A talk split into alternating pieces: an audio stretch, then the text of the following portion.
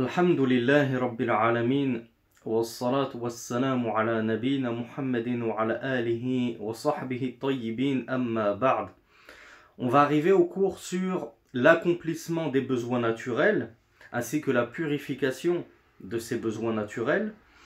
Donc le Cheikh Saleh Al-Fawzan nous a fait une petite introduction pour nous expliquer en gros que la, dans la charia, Allah Azza wa n'a rien omis, n'a rien oublié, que c'est une religion de perfection, à tel point que Allah Azza wa nous a même appris la purification, afin que nous ne fassions pas partie des bestiaux. Telle est la différence entre l'animal de l'homme, c'est que l'homme se purifie des déjections, des choses nuisibles et, et mauvaises et sales.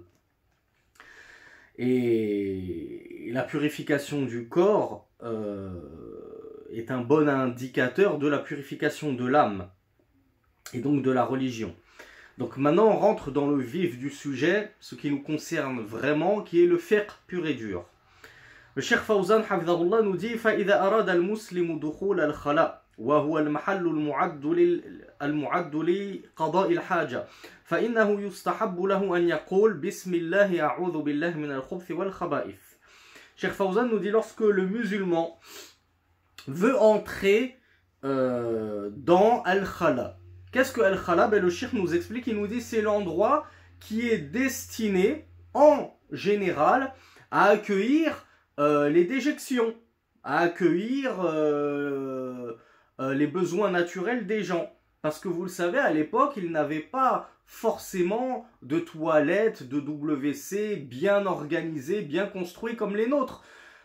À l'époque du messager d'Allah, souvent ils allaient dans les déserts, ils sortaient loin, loin, loin pour s'éloigner des gens et ils faisaient, euh, ils accomplissaient leurs besoins en pleine nature, dehors.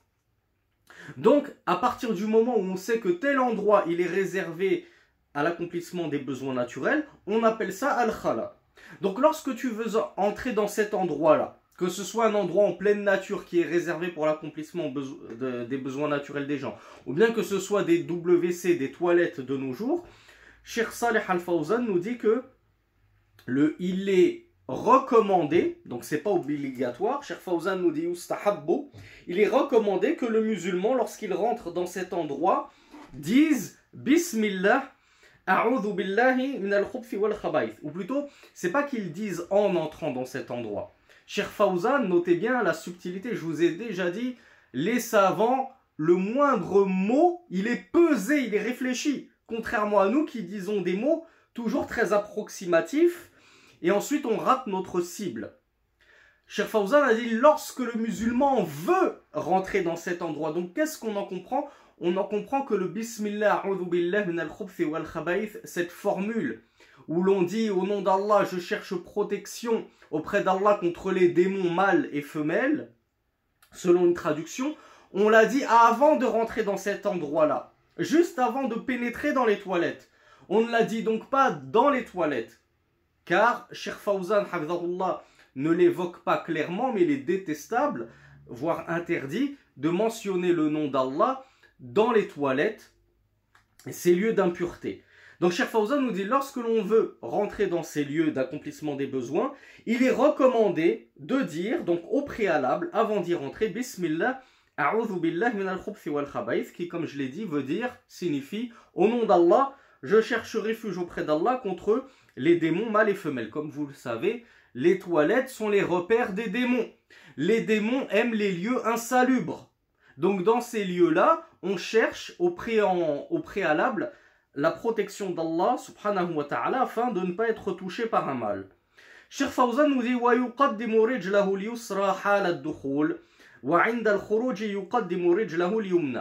Et il va avancer en rentrant dans ces lieux euh, de commodité.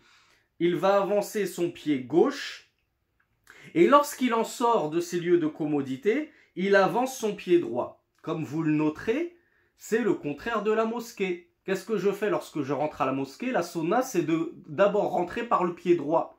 Et lorsque je sors de la mosquée, je sors par le pied gauche pour que mon pied droit reste le plus longtemps possible dans la maison d'Allah subhanahu wa ta'ala. Aux toilettes, c'est le contraire. je rentre d'abord le pied gauche afin que mon pied droit reste le plus longtemps possible dans les lieux de pureté. Et lorsque je vais dans un lieu de pureté et que je vais en sortir, ben j'avance tout de suite le pied droit. Comme ça, mon pied droit sort le premier de ces lieux d'impureté. Donc ça c'est une sunna aussi du messager d'Allah sallallahu alayhi wa alayhi wa sallam. ويقول غفرانك الحمد لله الذي أذهب عني الأذى وعافاني. Et Sheikh Fawzan nous dit que lorsqu'il sort des lieux euh, de commodité, les toilettes, il dit Rufranak, c'est-à-dire je te demande pardon au Seigneur. Et Sheikh Fawzan nous a rapporté aussi une narration, mais cette narration elle est faible. Comme l'a attesté, comme l'ont attesté Sheikh Al-Albani, Sheikh Ibn Baz et tous les grands muhaddithin, c'est une version d'un hadith de Anas ibn Malik qui se trouve dans Sunan ibn Majah. Et ce deuxième zikr, il est faible, il est da'if. Euh, c'est sahih. Je te demande pardon, ou Allah, ça c'est sahih, c'est correct. Mais la suite, le fait d'ajouter Alhamdulillah adhaba anil qui veut dire en gros euh, louange à Allah qui m'a débarrassé euh, de ce mal et qui m'a un peu euh, soulagé, ça c'est da'if, c'est faible. Cependant, comme vous le voyez, Shir Salih al-Fawzan voit qu'on le dit, c'est son avis, sachant que Sheikh Fawzan, c'est pas non plus un muhaddith, mais Sheikh Ibn Baz, qui lui était muhaddith, a dit, s'il dit cette deuxième formule de dhikr, qui pourtant est da'if, on le rappelle, elle est faible, mais il a dit, s'il l'a dit de temps en temps, il n'y a pas de mal, parce qu'après tout, ça reste kalimatun tayyiba. Ça reste une bonne parole. Mais l'avis le plus juste, wallahu alam, est qu'il vaut mieux s'en abstenir. Pourquoi? Parce que ça reste une adoration. Et le fait de spécifier une parole d'adoration à un endroit, à un temps, à un moment donné, sans dalil authentique, sans dalil sahih, on tombe dans la bid'a.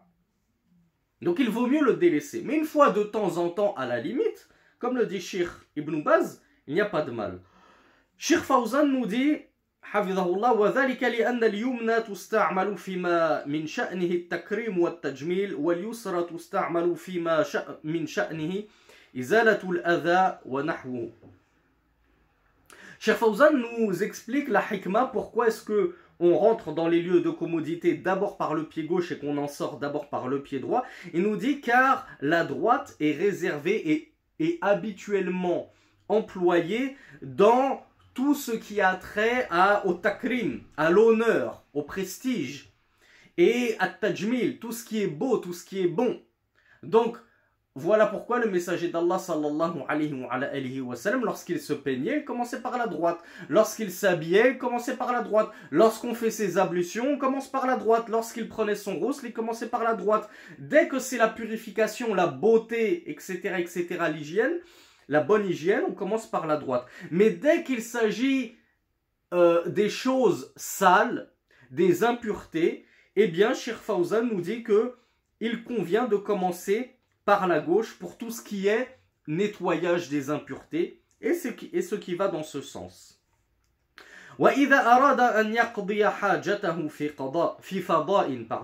أي في محل غير معد لقضاء الحاجة فإنه يستحب له أن يبعد عن الناس بحيث يكون في مكان خال ويستتر عن الأنظار بحائط أو شجرة أو غير ذلك ويحرم أن يستقبل القبلة أو يستدبرها حال قضاء الحاجة بل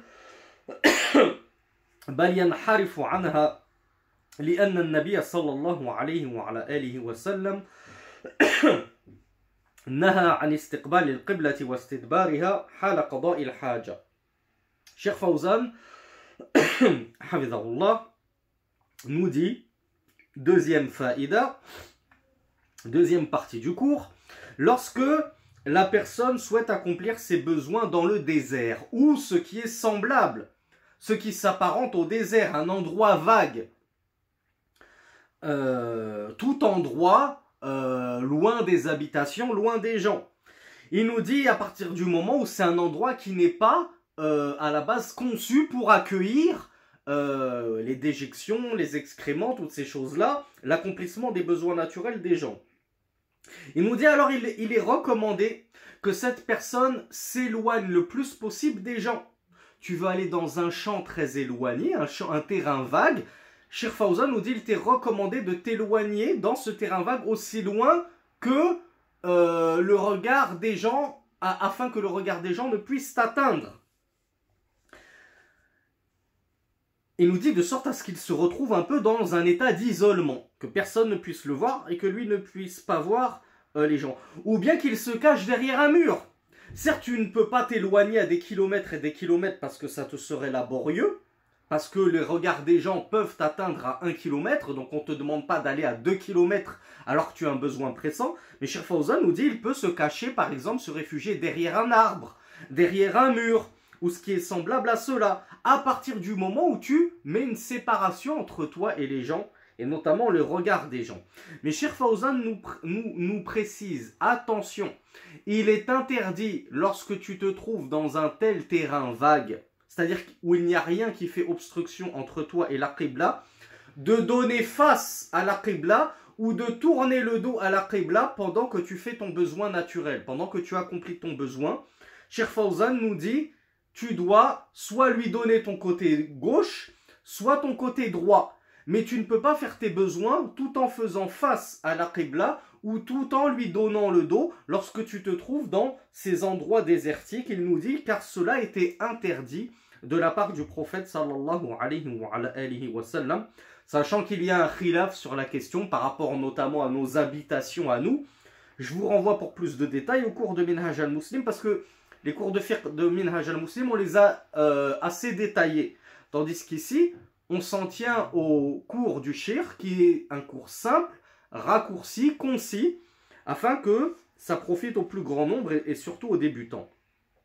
Cheikh Fawzan nous dit وعليه أن يتحرز من رشاش البول أن يصيب بدنه أو ثوبه فيرتاد لبوله مكانا رخوا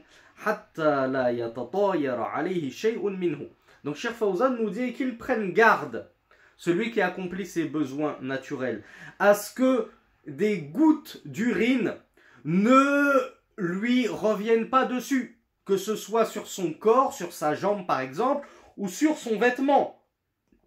Et donc Cher Fawzan nous dit, pour éviter cela, pour éviter des retours de, de souillure, eh bien qu'il choisisse pour l'accomplissement de ses besoins naturels un endroit, un sol malléable, afin que lorsque tu urines dessus, le sol absorbe ton urine. Et que si tu urines par exemple sur du béton, il y a, vous le savez, on l'a tous vu, on l'a tous expérimenté, il y a des gouttes qui vont te revenir dessus. Ça va rebondir sur le sol. Et eh bien, Cher Fawzan nous dit qu'il prenne garde à cela, qu'il choisisse un endroit malléable pour l'accomplissement de ses besoins, afin que cela ne lui revienne pas dessus et ne le souille pas, ni lui, ni ses vêtements. ولا يجوز له أن يمس فرجه بيمينه وكذلك لا يجوز له أن يقضي حاجته في طريق الناس أو في ظلهم أو موارد مياههم لنهي النبي صلى الله عليه وعلى آله وسلم عن ذلك لما فيه من الإضرار بالناس وأذيتهم وأذيتهم وأذيتهم Cheikh nous dit ensuite, il n'est pas permis de toucher son sexe avec la main droite. Qui plus est, nous les hommes, nous les hommes qui avons besoin d'attraper notre appareil pour pouvoir euh, uriner convenablement et que, ça ne se balade, le jet ne se balade pas partout, eh bien Cheikh Fawzan nous apprend qu'il est interdit d'attraper son instrument avec la main droite. Donc on le fait avec la main gauche. Et il nous dit qu'il n'est pas permis d'accomplir ses besoins sur les, dans les rues des gens. Et ça, tristement, on le voit fréquemment. Même dans des pays pseudo-civilisés, pseudo-modernes, on voit des gens qui n'ont aucune gêne à uriner dans la rue, sur un pot, devant un poteau électrique qui est sur la rue. Ensuite, son urine commence à, à, à s'écouler sur tout le trottoir. Et nous, on marche, on est obligé d'enjamber, etc., etc. Sachez, mes frères et mes sœurs qu'en islam, c'est interdit de faire ça. Il est interdit d'uriner sur les routes des gens, sur les chemins des gens, ou bien dans leurs zones d'ombre. Les zones ombragées, par exemple, il y a un arbre Et qui plus est, les arbres fruitiers, comme on le voit dans le fiqh Hanbali. Tu as un arbre fruitier, toi tu ne trouves nul autre endroit pour accomplir ton besoin qu'au pied de cet arbre. Donc qu'est-ce qui qu'est-ce qu'il va s'engendrer comme mal? C'est que tu vas priver les gens de pouvoir faire la sieste au pied de cet arbre, car les gens aiment se recueillir au pied des arbres. Pourquoi? Parce qu'ils leur, leur offrent de l'ombre. Lorsqu'il fait très chaud en été, on est bien content de trouver un arbre qui va nous ombrager avec ses branches et ses feuilles.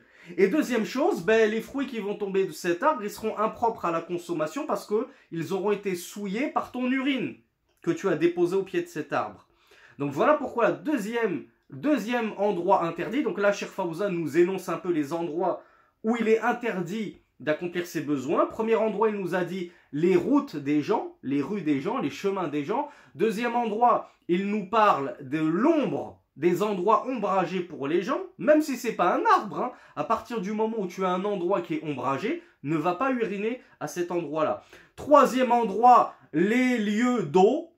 Hein, il y, a, une mare, euh, il y, a, y a un bassin d'eau. Tu vas pas uriner à l'endroit où les gens s'abreuvent et se rafraîchissent. Car le messager d'Allah sallallahu alayhi wa sallam a interdit tout ceci au vu de ce que cela engendre comme euh, mal aux gens et de ce que cela leur cause comme tort. ولا يدخل موضع الخلاء بشيء فيه ذكر الله أو فيه القرآن أو فيه قرآن فإن خاف على ما معه مما فيه ذك مما فيه ذكر الله جاز له الدخول به ويغطيه.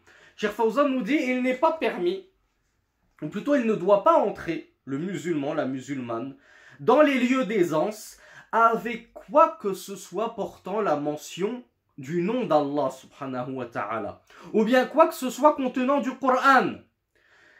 Il nous dit s'il a peur de laisser ceci à la sortie des lieux d'aisance, par exemple, toi tu as une chaîne où il y a écrit euh, Subhanallah. Euh, et là, je m'adresse aux sœurs, puisque je vous le rappelle, les hommes n'ont pas le droit de porter des chaînes. Les bijoux, c'est réservé aux femmes. Le seul bijou qu'un homme peut porter, c'est une bague. Il faut que ce soit une bague masculine. Mais une sœur qui portera un pendentif, un médaillon écrit avec écrit Subhanallah. Un homme qui portera une chevalière avec écrit sur la face Muhammadun Rasulullah. Je vous donne des exemples. Quelqu'un qui veut emporter un journal avec lui mais dans ce journal, il y a la mention du nom d'Allah. Il y a des versets coraniques, il y a des hadiths, où il y a juste écrit par exemple, tel article, il est écrit par Abdullah. Eh bien, cet article, il ne parle absolument pas d'Allah, c'est pas du tout un article de religion. Admettons même, c'est un, journal sportif. C'est un journal de foot.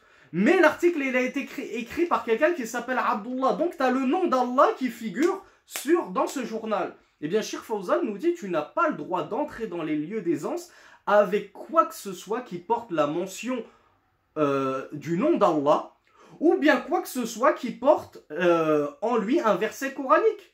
Ça peut être un verset coranique dans lequel il n'y a pas la mention d'Allah. Euh, le, mot, Allah n'est pas écrit dans chaque verset coranique. Mais à partir du moment où c'est un verset coranique, tu ne peux pas rentrer dans les lieux d'aisance. Mais Fawzan nous dit, mais si il craint de laisser cette chose-là à la sortie. Tu as peur qu'on te vole ta chaîne, qu'on te vole ta bague si tu la poses par terre juste devant les lieux d'aisance. Le temps que tu accomplisses ton besoin, tu sors, on t'a volé. Donc si tu as peur, Cher nous dit alors à ce moment-là, il la prend avec lui mais il la cache, comme je vous l'avais expliqué dans euh, le premier cours de la première playlist de Minhaj al-Muslim. Alors, Juste, on va aborder ce sujet-là parce que c'est une question récurrente de la part des frères et des sœurs. On nous pose la question par rapport à nos téléphones portables. Est-ce que je peux rentrer avec mon téléphone portable aux toilettes quand bien même je le laisse dans ma poche? Je le laisse dans la poche, je ne l'utilise pas. Sachant que dans mon téléphone portable, ben, j'ai une application avec euh, les couteaux Bassita. J'ai une application avec les six recueils de hadith. J'ai une application avec le Coran. J'ai même du Coran en audio j'ai des MP3 avec le Coran en audio. Est-ce que j'ai le droit de le, rentrer? Oui, puisqu'en réalité, ces choses-là, euh, ce n'est que euh, ce Coran que tu as dans ton téléphone, comme on, l'a expliqué dans les cours suscités, ce n'est rien d'autre qu'une suite de 0 et de 1. C'est ça, le, le, système informatique, il est basé sur le binaire. 0, 0, 1, 1, 1, 1, 1, 1, 0, 0, ça te donne telle lettre, etc., etc. Donc en vérité, ton Coran ne contient rien de tout cela. Donc lorsqu'il est, ton téléphone ne contient rien de tout cela. Donc lorsque ton téléphone est éteint, en réalité, ce qui est à l'intérieur de ton téléphone, il n'y a pas écrit Allah sur ton téléphone. Il y a écrit 0011 0001 01 01 etc. etc. etc. Et c'est dès que tu l'allumes et que le microprocesseur commence à fonctionner qu'il va traduire ces suites de chiffres binaires 01 en lettres et que ça devient du Coran. Donc lorsqu'il est allumé, oui, lorsque ton, lorsque ton téléphone est allumé et qu'il apparaît sur l'écran le mot Allah ou qu'il apparaît sur l'écran inversé coranique, tu dois absolument éteindre ton téléphone. Mais à partir du moment où ça n'apparaît pas, il n'y a aucun mal. Même si à l'intérieur, tu as du Coran Moussa Djal, tu as du Coran enregistré en format MP3, tu as une application du Coran, apparemment ce n'est pas ce qui apparaît sur l'écran du téléphone, il n'y a aucun mal. Cheikh Fawzan nous dit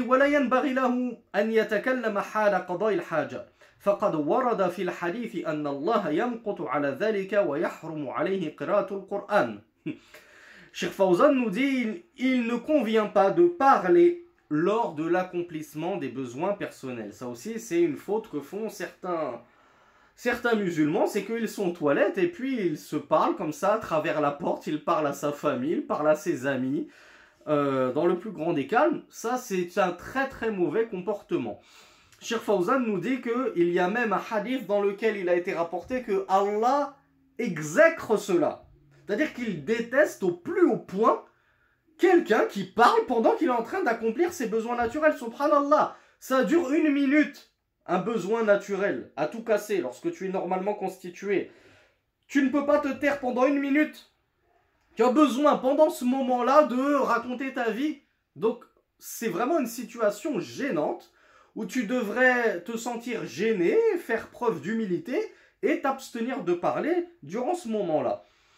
Et Cher Fawzan nous dit il est interdit de lire le Coran.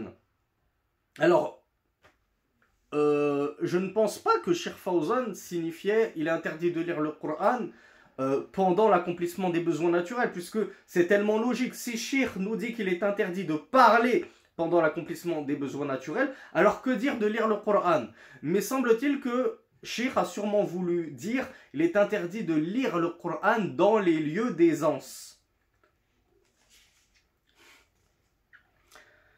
فإذا فرغ فإذا فرغ من قضاء الحاجة فإنه ينظف المخرج بالاستنجاء بالماء أو بالاستنج بالاستجمار بالأحجار أو ما يقوم مقامهما وإن جمع بينهما فهو أفضل وإن اقتصر على أحدهما كفى Cheikh Fawzan nous dit maintenant, lorsqu'il a terminé d'accomplir son besoin naturel. Alors il nettoie l'orifice de sortie. Si tu as accompli ton besoin par devant, tu te nettoies le devant. Si tu as accompli ton besoin par derrière, tu te nettoies le derrière. Comment est-ce que tu te nettoies l'orifice de sortie? Cheikh nous dit bil istinja bilma. Al istinja signifie se purifier par l'eau. Et al istijmar signifie se purifier par des pierres et semblable aux pierres. De nos jours, ce qui est semblable et apparenté aux pierres, c'est le papier toilette. Donc Fawzan nous dit, s'il veut joindre les deux, tu veux joindre le nettoyage par les pierres puis l'eau, ou bien par le papier toilette puis l'eau, il n'y a aucun souci. Il nous dit afdal. C'est même meilleur de t'essuyer avec les deux. Tu commences avec une pierre pour essuyer le gros des travaux, si je puis m'exprimer ainsi, et puis ensuite tu fais suivre avec l'eau pour purifier encore davantage et que ce soit vraiment très très très très propre et qu'il ne reste pratiquement plus aucune trace. Et sachant, je vous le rappelle, que lorsqu'il ne reste que de très très légères traces, que tu ne peux pas enlever avec des pierres, tu es excusé. Ne te dis pas, moi je suis dans le désert, j'ai que des pierres, j'ai que des feuilles d'arbres, etc. pour me nettoyer. Et il faut absolument que je me nettoie jusqu'à ce qu'il ne reste plus aucune trace. Non. Al-athar, les petites traces qui restent après être nettoyées, comme on va le voir, trois fois minimum lorsqu'il s'agit de pierre ou de papier toilette, c'est excusable. Parce que si tu devais te nettoyer uniquement avec du papier toilette jusqu'à ce qu'il ne reste plus aucune trace, tu passerais 5, 10, 15, 20 minutes à te nettoyer aux toilettes. Et peut-être que c'est ce qui euh, perturbe certains de nos frères et de nos sœurs qui sont éprouvés par les Wassawis. Parce qu'ils n'étudient pas leur religion. Donc ils se nettoient 4, 5, 6, 7, 8 fois. Au bout de la dixième fois, il voit que sur son pied toilette, c'est encore un peu sale. Il se dit, subhanallah, je peux pas faire mes ablutions tant qu'il y a encore un peu de saleté sur le papier toilette. Ces gens-là, le diable les a attrapés. Et il va les faire désespérer du wudu, des ablutions, et cela va finir par les faire désespérer de la prière, ils vont en avoir marre, ils vont finir par abandonner la prière. Et des témoignages comme ça, on en a reçu, et on en connaît. Donc étudiez votre religion, barakallahu fikoum, et sachez que les tout petits athar, les petites traces de saleté, c'est excusable.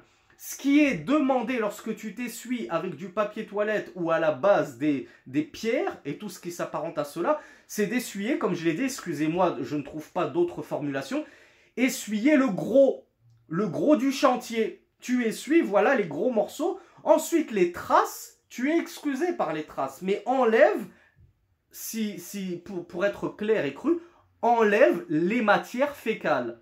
Une fois qu'il n'y a plus de matière fécale, que c'est juste des traces, la trace, tu ne pourras jamais l'enlever avec une pierre. Et avec le papier toilette, comme le disent certains savants, ça ne fait que étaler encore plus la trace. Donc à un moment donné, il faut que tu comprennes que voilà, tu t'es suffisamment purifié. Euh, nafsan illa Allah ne surcharge pas une âme au-delà de ce qu'elle ne peut supporter, euh, tranquille histoire, tu t'es c'est bon. Rasulullah dit trois fois, minimum. Si tu as besoin de cinq fois, tu t'essuies cinq fois. Si tu as besoin de sept fois, tu t'essuies sept fois. Mais on ne te demande pas de t'essuyer jusqu'à ce que le papier toilette ressorte nickel chrome. Que tu puisses emballer un sandwich dedans. Non, absolument pas. C'est pas ce qui est voulu.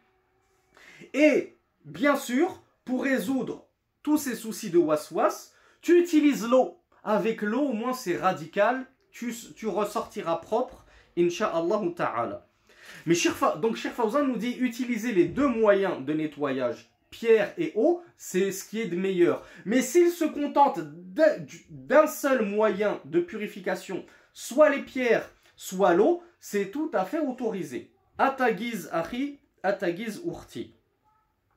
شيخ فوزان ندي والاستجمار يكون بالأحجار أو ما يقوم مقامها من الورق الخشن أو الخرق ونحوها مما ينقي المخرج وينشفه donc Cheikh Fawzan nous dit comment faire l'istijmar il nous dit l'istijmar donc le fait de se purifier euh, par justement soit des pierres ou tout ce qui est semblable tout ce qui peut tenir lieu de pierre comme par exemple euh, des feuilles du papier assez épais, euh, du tissu, hein, ça peut être un tissu, un torchon, tout ce qui est apparenté à cela, tant que ceci purifie, nettoie et essuie et sèche l'endroit.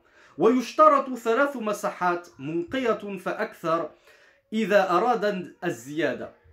Sheikh Fawzan, nous dit, mais il est obligatoire lorsque tu pratiques la purification par al-istijmar, c'est-à-dire tu n'utilises pas d'eau. Tu vas utiliser uniquement des pierres, uniquement du papier toilette, on a dit c'est permis. Mais il y a une condition, c'est que tu ne t'essuies pas moins de trois fois. Lorsque tu utilises du papier toilette, que ce soit pour le devant ou le derrière, tu dois t'essuyer à trois reprises si tu fais al-istijmar, que ce soit par des pierres, par un torchon, par du papier toilette, etc. etc. Et Cheikh Fawzan nous a dit, ou plus. Si tu as besoin de plus, tu peux utiliser plus, il n'y a aucun souci. À partir du moment où ça ne vire pas au waswas, comme je vous l'ai dit. ولا يجوز الاستجمار بالعظام ورجيع الدواب أي روثها لأن النبي صلى الله عليه وعلى آله وسلم نهى عن ذلك. Donc Cheikh Fawzan nous dit, il n'est pas permis de faire al-istijmar, s'essuyer, avec des os dans un hadith, le messager d'Allah sallallahu alayhi wa, sallam explique pourquoi. il nous dit parce que c'est la nourriture de vos frères les djinns. Il n'est pas permis non plus de le faire avec Raji' ou Dawab. Cheikh Fawzan nous dit c'est le crottin, le crottin des bestiaux, car ceci est aussi la nourriture des djinns. Donc tu es en train de prendre la nourriture des djinns et tu t'essuies avec. Ce n'est pas autorisé. Cheikh Fawzan nous dit le messager d'Allah a interdit cela. أن يزيل أثر الخارج وينشفه لئلا يبقى شيء من النجاسة على جسده ولئلا تنتقل النجاسة إلى مكان آخر من جسده وثيابه. Donc Cheikh Fawzan nous dit il lui est toutefois impératif à celui qui va euh, se purifier des, des, des, des, des de, de ses besoins, que ce soit par devant ou par derrière, qu'il en nettoie les traces apparentes, al-kharij, donc on te dit pas d'aller chercher à l'intérieur, barakallahu fikum, hein, il y a certaines personnes qui vont très très loin dans le nettoyage, qui rentrent à l'intérieur, sachez même que les fuqaha, certains fuqaha, moi je l'ai étudié dans le madhab hanbali, on dit qu'il était interdit de mettre un doigt à l'intérieur, je m'excuse d'être cru, mais je ne peux pas le formuler autrement. Pourquoi? Parce qu'en mettant un doigt à l'intérieur, en mettant un doigt à l'intérieur, tu vas, tu vas volontairement te mettre en contact avec l'impureté sans raison, sans justificatif, sans nécessité. Personne, on ne te demande pas d'aller te nettoyer le côlon et l'intestin grêle. Tu veux remonter jusqu'à où comme ça? Tu te nettoies, comme le dit Shir al-Kharij. Tu te nettoies l'extérieur. Ce qui est extérieur, tu le nettoies. On ne te demande pas de te nettoyer l'intérieur. Et tu le, tu le nettoies de, jusqu'à ce que ce soit sec.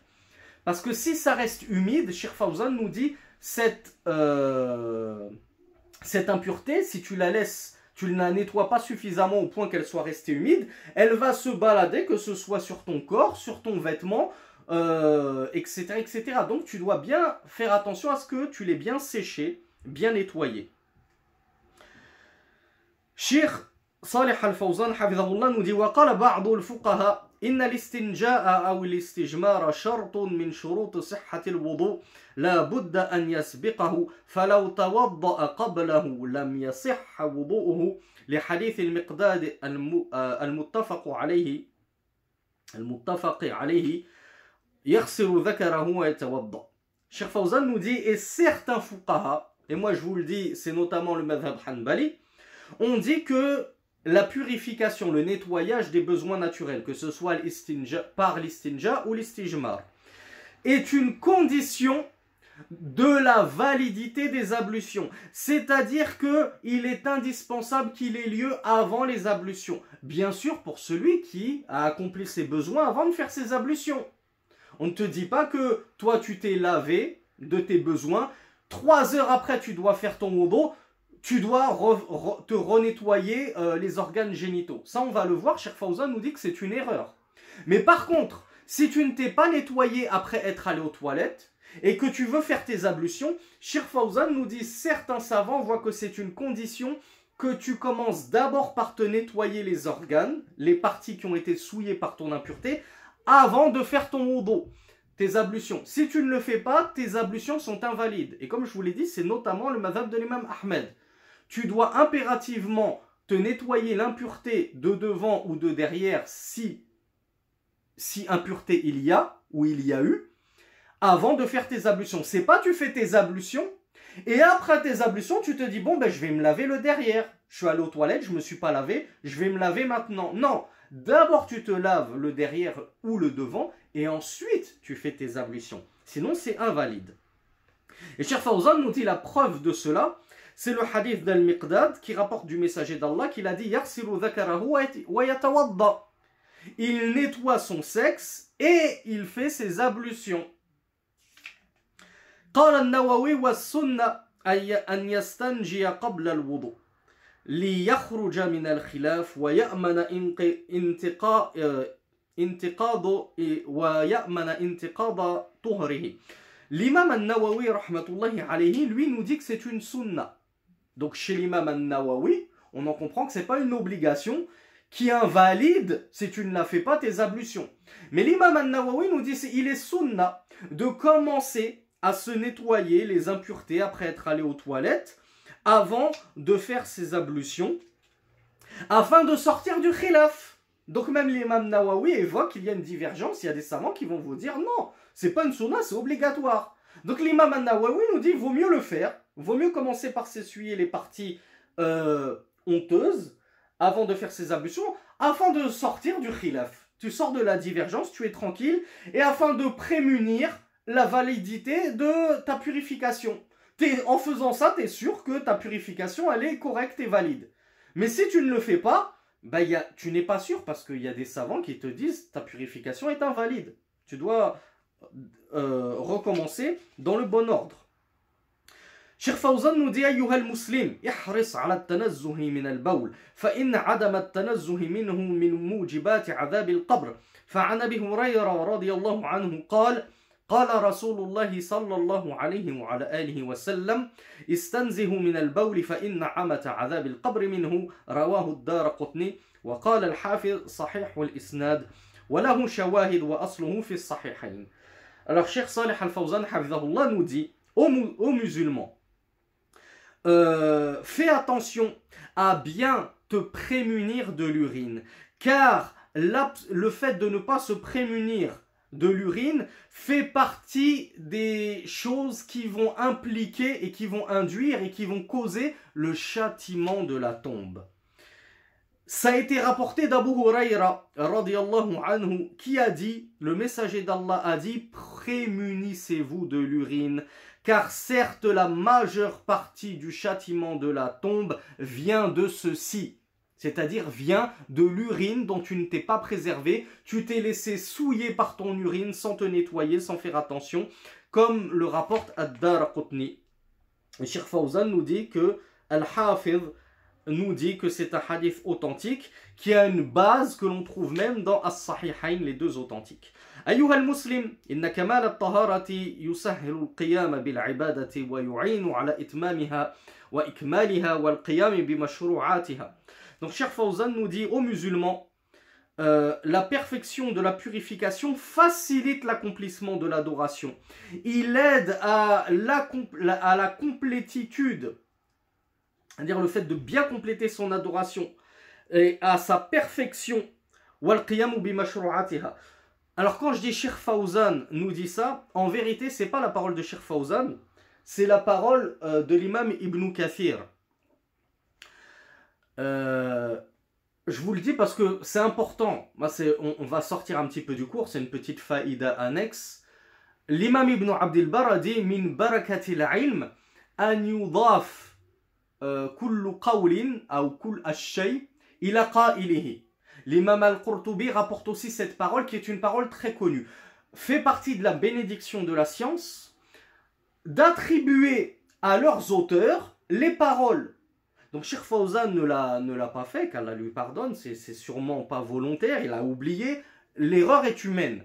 Mais il faut le savoir, euh, il y a des frères, il y a des sœurs, Allah seul connaît le contenu de leur cœur, quelles sont leurs intentions.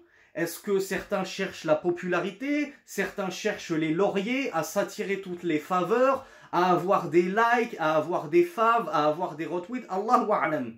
Mais n'empêche qu'on voit certains frères et sœurs volaient le travail d'autrui, quelqu'un qui fait un beau rappel, qui dit une belle parole, au lieu de le partager, juste appuyer sur partager. Ça, c'est notamment sur les réseaux sociaux. Donc, ce dont je vous parle, ça, ça a notamment ces monnaies courantes sur, dans les réseaux sociaux,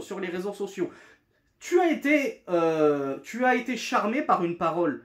Qu'est-ce qui t'empêche d'appuyer sur partager ou RT sur Twitter, retweet afin de euh, euh, garder euh, intact la parole et le nom de son auteur? Mais toi, tu vas juste faire un copier-coller et puis tu vas poster ça sur ton mur, sur ton Twitter, sur ton Insta, comme si c'était toi qui avais fait ce, rappel, comme si c'était toi qui avais fait cette parole.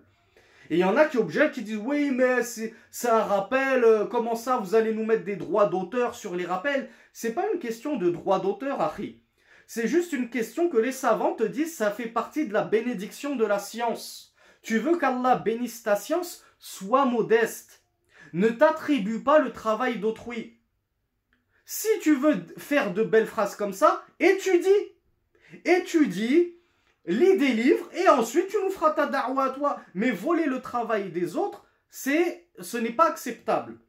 Donc, voilà pourquoi je vous dis, cette phrase-là, elle n'est pas de Sheikh Fawzan et on n'est pas du tout en train de dire que Sheikh a volé le travail d'autrui ou tout ou autre, c'est juste qu'il a, omis de citer l'auteur de cette phrase qui est Sheikh Ibn Kathir dans son tafsir et ça me fait penser justement à cette faïda, vous faire un petit rappel sur les gens qui volent les phrases, le travail d'autrui, en prenant ça à la légère. Ce n'est pas quelque chose à prendre à la légère. Si vous l'avez fait innocemment, qu'Allah nous pardonne à tous. Si c'était fait selon un dessin euh, inique, mauvais, mesquin, etc., etc., essayez de vous rectifier, barakallahu fikum.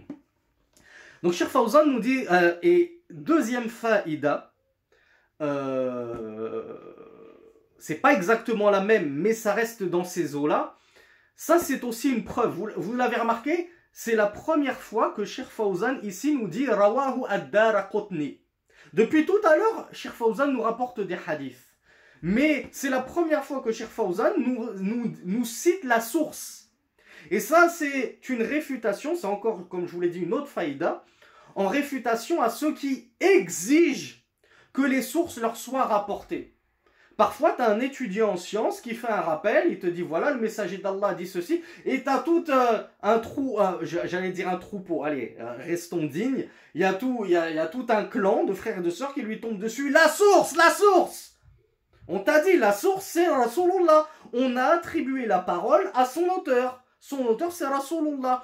On n'est pas obligé, comme le prétendent certains, parce que ces gens-là vont loin dans la prétention.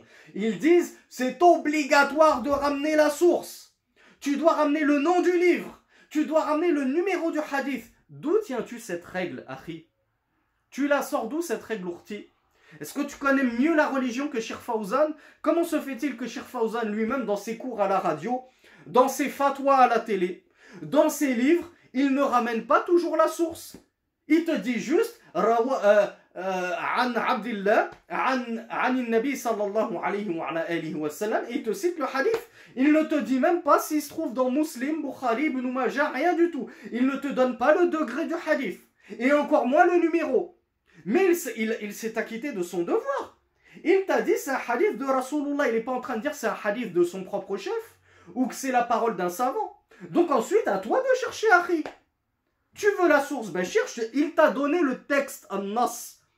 Tu prends tes petits doigts, tu googlises. Google, voilà, je tape le texte, tu vas la voir ta source.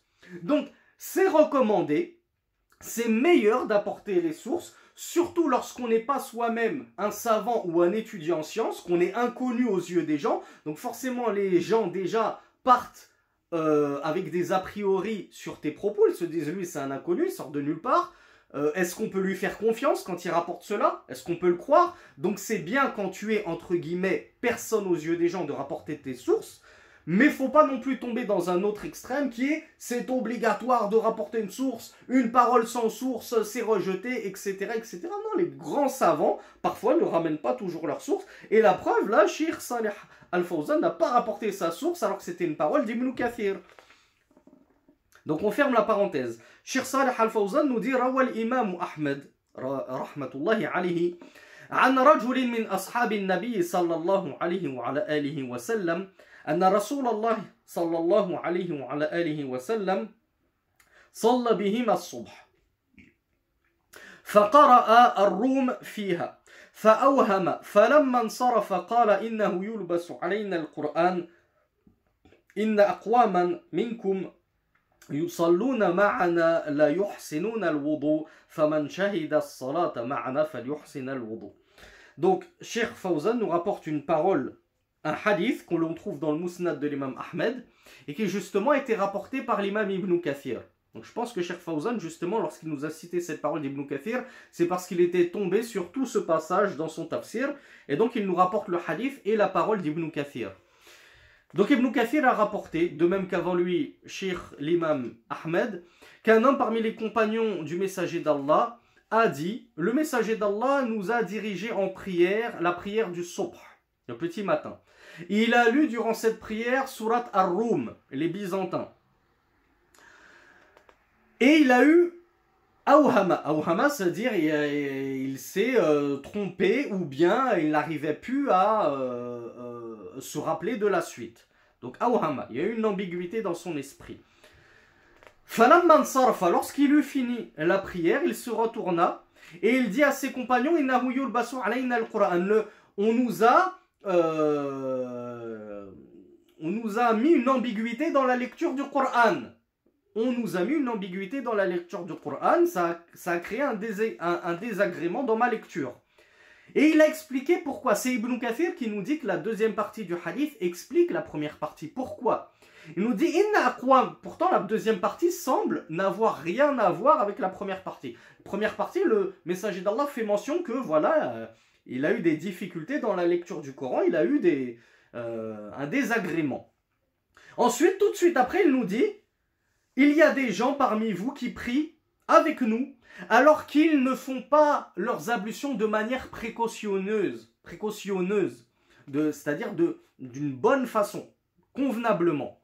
Ainsi, quiconque assiste à la prière avec nous, qu'il fasse convenablement ses ablutions. Fin du hadith. Nous, en tant qu'ignorants, on se dit, mais quel est le rapport? Messager d'Allah, il a eu un genre de trou, euh, de, désagrément dans sa lecture du Coran durant la prière du matin.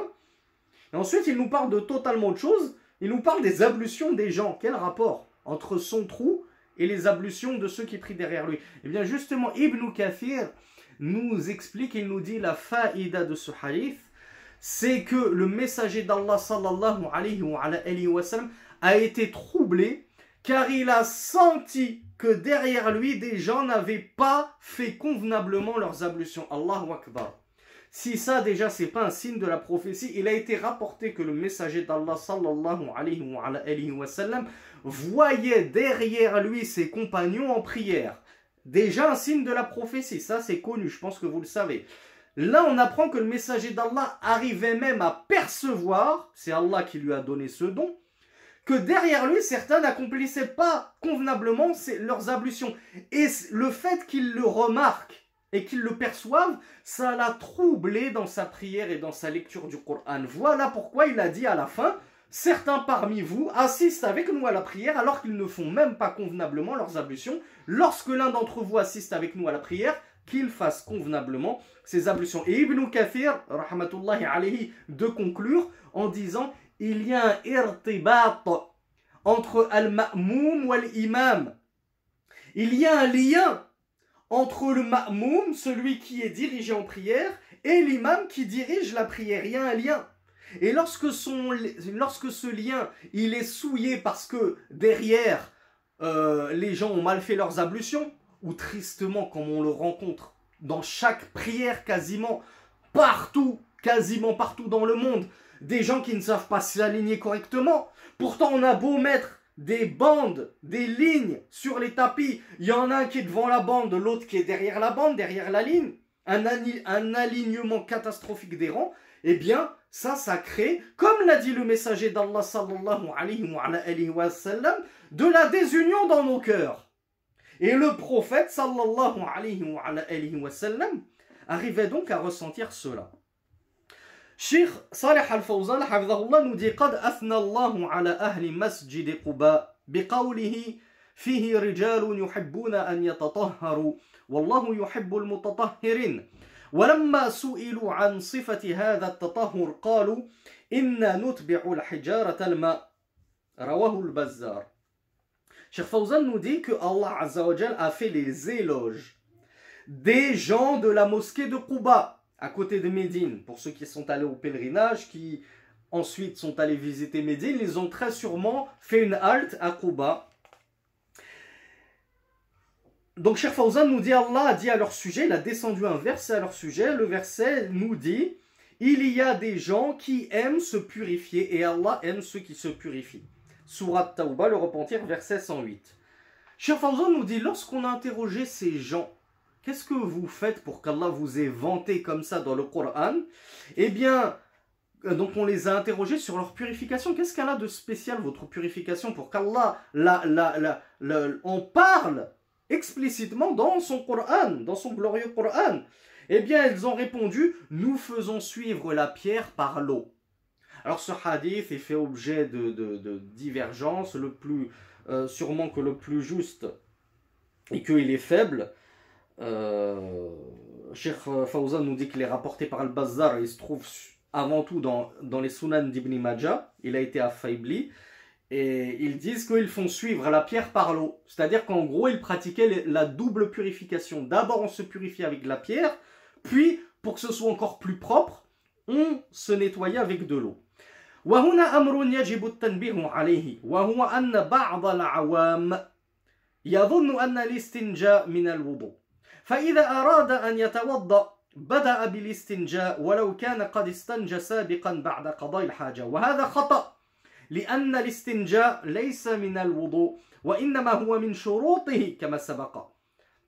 ومحله بعد الفراغ من قضاء الحاجة ولا داعي لتكراره من غير وجود موجبه وهو قضاء الحاجة وتلوث المخرج بالنجاسة.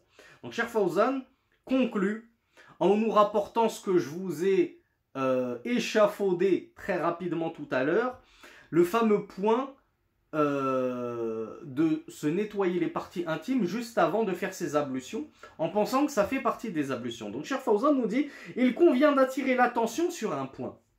Ce point est que certains gens de la masse, donc ceux qui n'ont pas étudié, forcément, ils sont pleins de, de, de de coutumes, de, de, de mythes, de fables. J'ai entendu cela de mes ancêtres et tout, ils ne cherchent pas à vérifier si c'est vrai ou faux.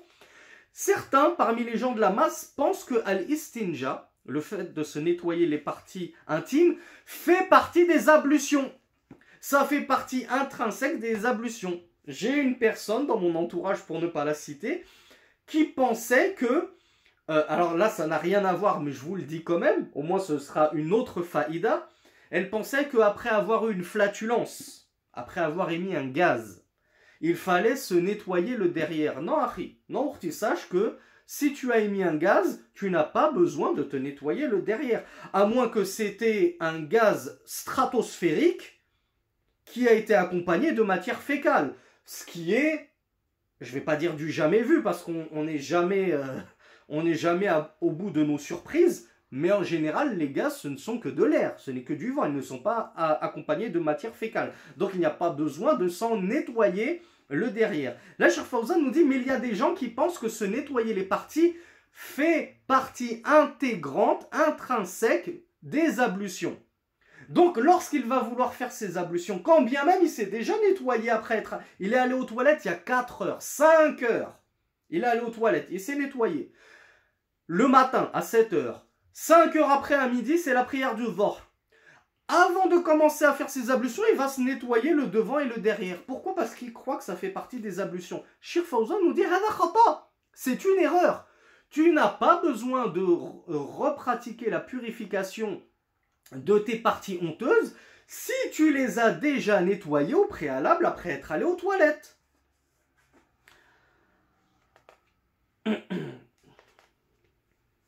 Shir Fawzan nous dit euh, sauf si elles ont été, sauf si ces parties-là ont été ensuite, par la suite, souillées par quelque chose. Tu as eu des gouttes d'urine qui sont euh, sorties euh, durant les transports, etc. Oui, là, tu vas, tu vas repratiquer le nettoyage de tes parties. Mais sinon, cela ne fait pas partie intégrante des ablutions. هذا والله أعلم وصل اللهم على نبينا محمد والحمد لله وحده.